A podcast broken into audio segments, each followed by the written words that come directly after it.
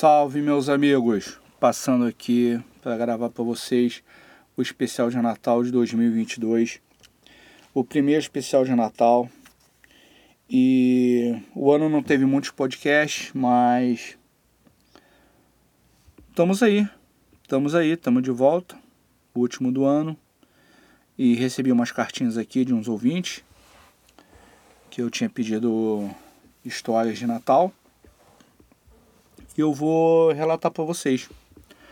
Tá? A primeira história que eu recebi aqui serão três histórias, tá? A primeira história que eu recebi foi do Jota. E o título dessa história é Será que eu odeio o Natal? Então vou começar aqui com a história do Jota. E espero que vocês curtam, que vocês fiquem aí até o final, tá bom? Vamos lá. Oi, pessoal. Eu acabei de voltar de mais uma das possíveis 50 comemorações de Natal que eu já participei, já que eu não me lembro de várias delas, principalmente quando eu era pequenino e também criança. Só que diferente desta de ontem, onde eu estava com amigos queridos e me sentindo confortável, nem sempre eu me senti bem e nem sempre eu estava com pessoas que realmente gosto e porque eu estava nesses lugares com pessoas que não me agradavam, uh, eu não sei. Eu acho que era porque as situações em que eu me encontrava naquele momento me levaram até lá, sabe? Eu não me recordo bem das festas de Natal de quando eu era criança. Eu tenho muita dificuldade em lembrar da minha infância como um todo. As poucas coisas que lembro foram de momentos marcantes e não tão felizes ou tranquilos. Lembro de acidentes, de momentos embaraçosos, de brigas, de traumas. E acho que isso não é uma coisa legal de se trazer da infância, mas eu não escolhi lembrar disso. Essas coisas simplesmente estão aqui na minha cabeça. E aconteceram, eu sei. Não foram inventadas. Voltando ao Natal, Reforço que eu não lembro das festas de Natal na minha casa, mas lembro de uma vez que, com meus pais separados e morando eu, minha irmã e minha mãe num kitnet bem pequeno, uma tia emprestada, que era amiga da minha mãe e sempre ia lá em casa, tropeçou num fio da árvore de Natal, que era enorme para o tamanho daquela sala, e caiu. Se machucou, destruiu o enfeite de Natal e a própria árvore em si. Naquele ano, o Natal mesmo, passou-se a representação do seu maior símbolo presente. Quando estava na fase ali deixando de ser criança e virando adolescente, me lembro de algumas festas que íamos na casa de amigos da minha mãe. Algumas, se não todas, muito chatas, muito chatas. E eu preso lá, apenas comendo e inventando coisas para passar o tempo e ir para minha casa. Eu era uma criança, eu não tinha opção de escolha e não culpo ninguém por ter que passar por isso. Apenas aconteceu. Marcou, e seja para o bem ou para o mal, é inesquecível. Quando já adolescente, a vida me presenteou com aquilo que mudaria tudo tudo, a minha vida mudou para sempre. O skate. O skate me fez deixar de ser um gordinho, supostamente nerd, visto que de nerd eu não tinha nada, porque nerds são inteligentes. Eu apenas sabia desenhar caveiras e monstros para me tornar um pouco mais independente e comunicativo.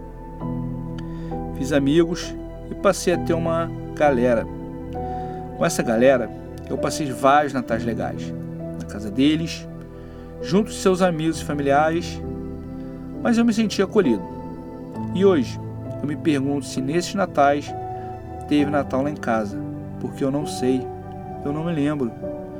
Mas o skate me fez descolar das obrigações de ser levado pela minha mãe para a casa de pessoas aleatórias qualquer, por assim dizer, visto que eram pessoas queridas dela então eu passei a frequentar as casas de pessoas queridas por mim, que me acolhiam. Estranho falar isso, mas eu tinha família e casa. apenas não sabia. Eu não sei o que é o Natal. Eu não sabia o que é o Natal. Eu nem sei se ele existia lá em casa. Mais uma vez eu reforço, desculpa, que eu não culpo ninguém por isso. Mas teve um ano eu não sei se foi o melhor Natal que já passei, mas com certeza foi o mais louco. Passei o Natal junto dos meus amigos, andando de skate noite adentro. O tempo foi passando e a cada ano o Natal foi para mim perdendo sentido. Me lembro de sonhar em dormir dia 23 de dezembro e acordar somente dia 2 de janeiro no ano seguinte. Todo ano eu pensava nisso. Todo ano eu queria dormir dia 23 de dezembro e acordar somente dia 2 de janeiro do ano seguinte, porque eu criei um ranço e um ódio tão grande dessas festas de final de ano que eu não queria mais ver aquilo. Passei alguma dessas datas em casa, dormindo. Claro, recusando convites para ir na casa de algum amigo. É, o Natal simplesmente passou a não fazer sentido para mim. Inclusive, na cidade que morei, em um determinado ano, eu percebi que ao passar por uma determinada rua nessa época de Natal, me obrigava a parar e falar com muitas pessoas. Claro que algumas delas eram amigos ou conhecidos queridos, mas muitas eram simplesmente pessoas repugnantes que faziam questão de te cumprimentar e desejar Feliz Natal, próspero novo, boas festas. Aquilo começou a embolhar o meu estômago. Algumas dessas pessoas simplesmente me ignoravam o ano inteiro, das mais diversas formas, e ali, naquela data, faziam questão de vomitar essa baboseira de votos sem valor, sem nenhum sentimento envolvido. Eu, quando percebi isso, e sem saber muito bem como resolver, mudava de calçada. E quando alguma dessas pessoas me chamava ou acenava, eu só mandava um eu vou ali e já volto. Ou quando já era interpelado por um desses votos, eu fazia questão de nem responder. Eu já não estava ligando. Na minha cabeça surtada, talvez, não fazia e não faz sentido algum responder aquilo. Porque se eu desejo boas festas e um ano novo maravilhoso, é porque eu realmente gosto daquela pessoa, eu me importo com ela. Eu quero poder desejar isso toda vez que eu encontro e não apenas por costumes. Falar isso para qualquer um ou para aquele que eu, me desculpa lá, viado, caguei por o ano todo, não faz sentido. Numa fase mais aguda da minha revolta, eu simplesmente parei de passar por aquela rua e foi a melhor coisa que eu fiz. Resolveu o problema em quase 100%, salvo as raras exceções de pilantras e vagabundos que me abordavam em outros locais da cidade com suas mentiras e falsidade. Quando minha irmã se casou, as coisas mudaram de figura. O Natal passou a ser feito na casa dela e tinha aí sim um contexto familiar. O Natal ganhou significado. Quando meu sobrinho então nasceu, meu Deus, ele salvou a família. Todo ano, e não só nessa data específica, a gente se encontrava lá. A família do marido dela e a nossa família, para confraternizar com prazer e verdade, nada de estar ali por obrigação. Eu, pelo menos, queria estar ali para aquela ocasião de corpo e alma. Hoje, por conta da mudança de país para tentar uma nova vida mais próspera, pago o preço alto, né? de estar longe da família, pai, mãe, irmã, sobrinho. E o Natal, confesso, passou a ter um significado triste demais para mim. Termino aqui sem saber se gosto de Natal. Apesar de ter amigos queridos e maravilhosos, que são minha nova família aqui onde estou, e me acolheram, apesar de eu ser, eu sei, estranho quanto a isso, e todas essas coisas sentimentais. Aproveito para desejar meus mais sinceros obrigado a todos eles. E eles sabem quem são. E obrigado também por não desistirem de mim. Amo vocês. Uh, essa foi a história do Jota. E vamos agora à história do João a história do João é: Seria eu o Papai Noel? Olá, me chamo João, mas o pessoal à minha volta me chamam de Seu João. Talvez porque eu já seja quase um idoso, pois completei meio século de vida. Eu, particularmente, não me considero velho, muito menos um idoso. Mas se eu for levar em consideração, mas se eu for levar em consideração os joelhos e a coluna problemáticos, eu devo sim já estar na tal terceira idade. Minha história não é de fato uma história de Natal, mas espero que ela seja lida. Sinceramente, eu não sei quem sou. Então pensei, talvez eu seja o Papai Noel e quem sabe eu tenho uma história para contar. Desde muito novo eu me sentia diferente. Eu era tímido. Era não, eu sou. Pelo menos eu acho. Me acho também introvertido. Gosto de ficar sozinho, gosto de calmaria e do sossego da minha casa. Por algum tempo eu tentei ser diferente. E não foi forçado, foi natural. Eu não conseguia ficar em casa nos finais de semana, gostava de sair para noite, festas e noitadas. Isso não me tornou menos tímido, mas menos introvertido, talvez. Até um dia que numa boate eu fui agredido. Fui nocauteado e tive minha cabeça pisoteada por um cara com anos de experiência em lutas e acho que um pouco mais velho. O que aconteceu naquele dia, pelo que me contaram, foi que esse cara, ao chegar na boate, foi barrado na porta e disseram que o motivo era eu. Disseram para ele que ele não poderia entrar, pois o aluno dele tinha brigado lá dentro da boate. Ambos os fatos não é uma verdade, visto que eu nunca fui aluno desse cara e nem tinha brigado lá dentro. Ele veio e me agrediu com um soco, que eu me lembro de ter defendido. E não querendo brigar, tentei com palavras fazer com que ele parasse e desistisse daquilo. Ele então, com sua experiência, se esquivou e socou meu rosto, me nocauteando. Caí entre dois carros que lá estavam estacionados.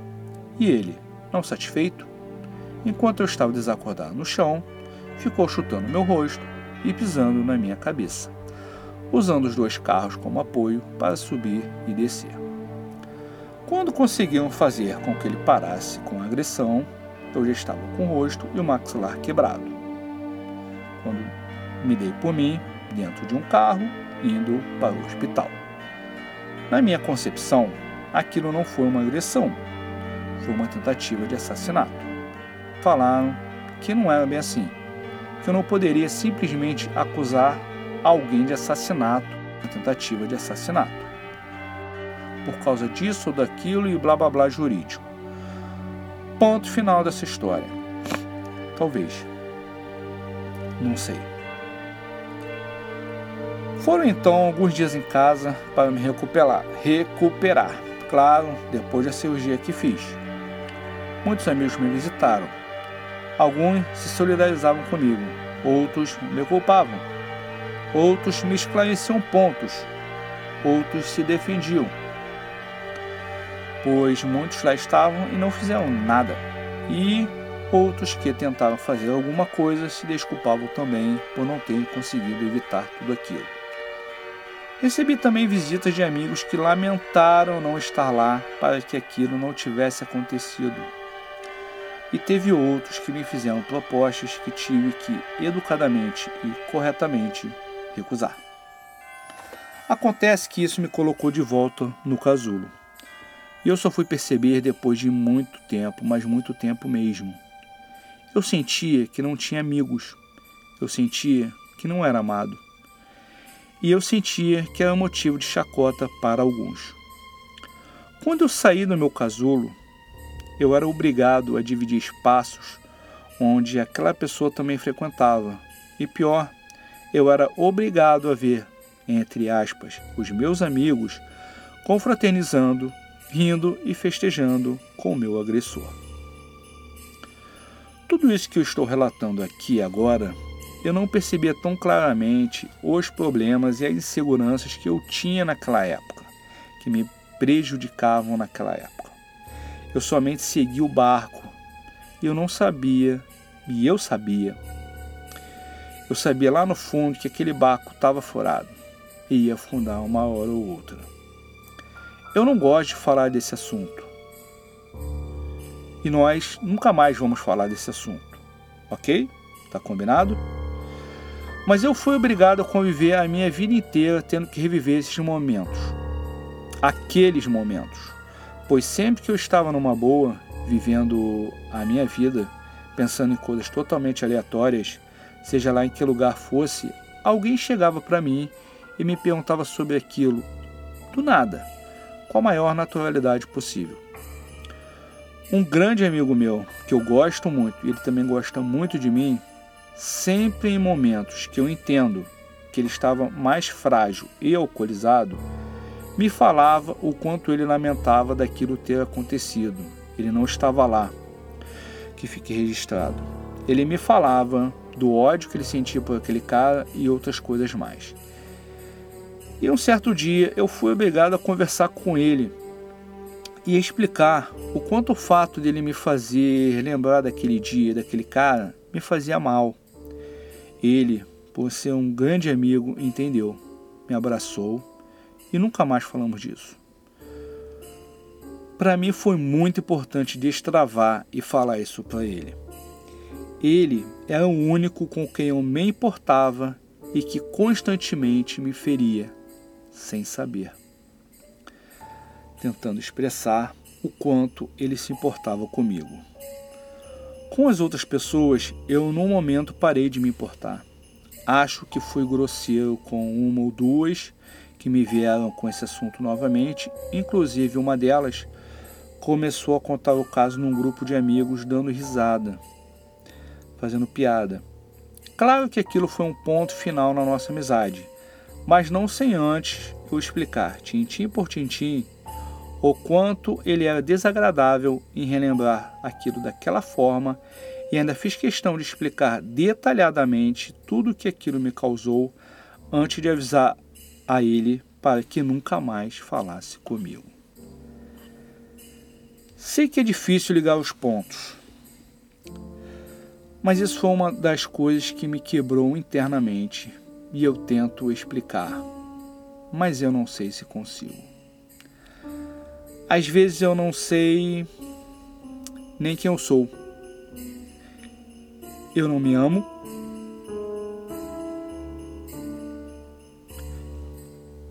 Eu não gosto de mim. Minha autoestima não existe não me sinto confortável em alguns lugares, não me sinto parte de um todo. Às vezes me sinto um quebra-cabeça faltando peças, às vezes um pedaço ou um simples caco de vidro perdido por aí. A associação que eu posso fazer com um bom velhinho é estar velho, gordo, careca e barbudo pois não sou uma criatura natalina. Apenas gosto de panetone tradicional, de passas e frutas cristalizadas e também de rabanadas. Isso já é um bom motivo para ter Natal, não é mesmo?